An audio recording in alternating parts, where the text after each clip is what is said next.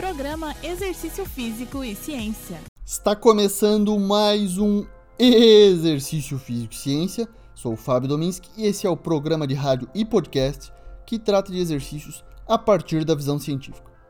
Levar a sua série de repetições na musculação até a falha, ou seja, até o momento que você não conseguir mais completar uma repetição de maneira integral por falta de força ou fadiga muscular, pode ser mais eficaz?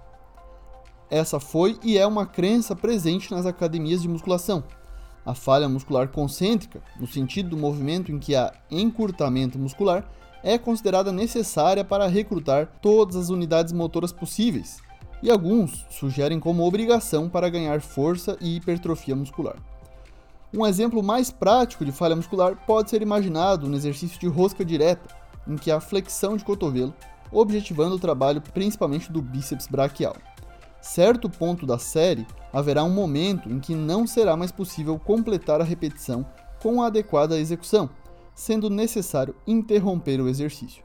A fase em que isso ocorre primeiramente será a concêntrica, em que há encurtamento muscular, no caso, na fase de subida da barra, geralmente em torno dos 90 graus do cotovelo. Para desmistificar se precisamos ir até a falha ou não nos exercícios de musculação, estudos têm comparado o treinamento até a falha com o treinamento que não chega até a falha. Revisões sistemáticas com meta-análises que reúnem vários desses estudos são mais valiosos para podermos chegar a uma conclusão sobre esse tema. A última delas foi publicada em 2021 e entre os autores estão Joseph Grigg e Brad Schofield, dois dos maiores pesquisadores sobre musculação no mundo. Essa revisão mostrou que não há diferença entre treinar até a falha ou não para força e para hipertrofia muscular. Esse resultado foi consistente mesmo comparando região corporal e seleção de exercícios. Se você for iniciante na musculação, pode aumentar sua força e obter também hipertrofia muscular, independentemente se treinar musculação fazendo os exercícios até a falha ou não. Caso já seja um indivíduo com certa experiência na academia, uma análise desse artigo mostrou que para você, treinar até a falha pode ter um efeito significativo na hipertrofia muscular. À medida que vamos treinando, nos aproximamos de nosso teto genético, que corresponde a um platô nas adaptações musculares. Isso nos impõe uma necessidade de maior intensidade de esforço para obter ganhos adicionais.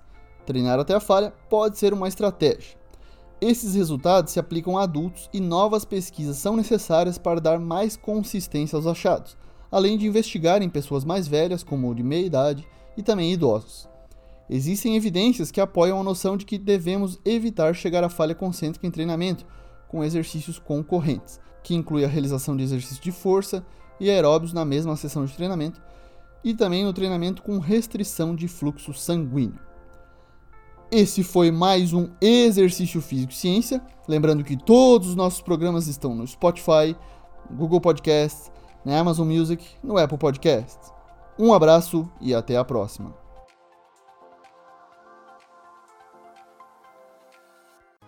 Você ouviu Exercício Físico e Ciência com o professor Fábio Dominski, na Rádio Desk FM 91.9.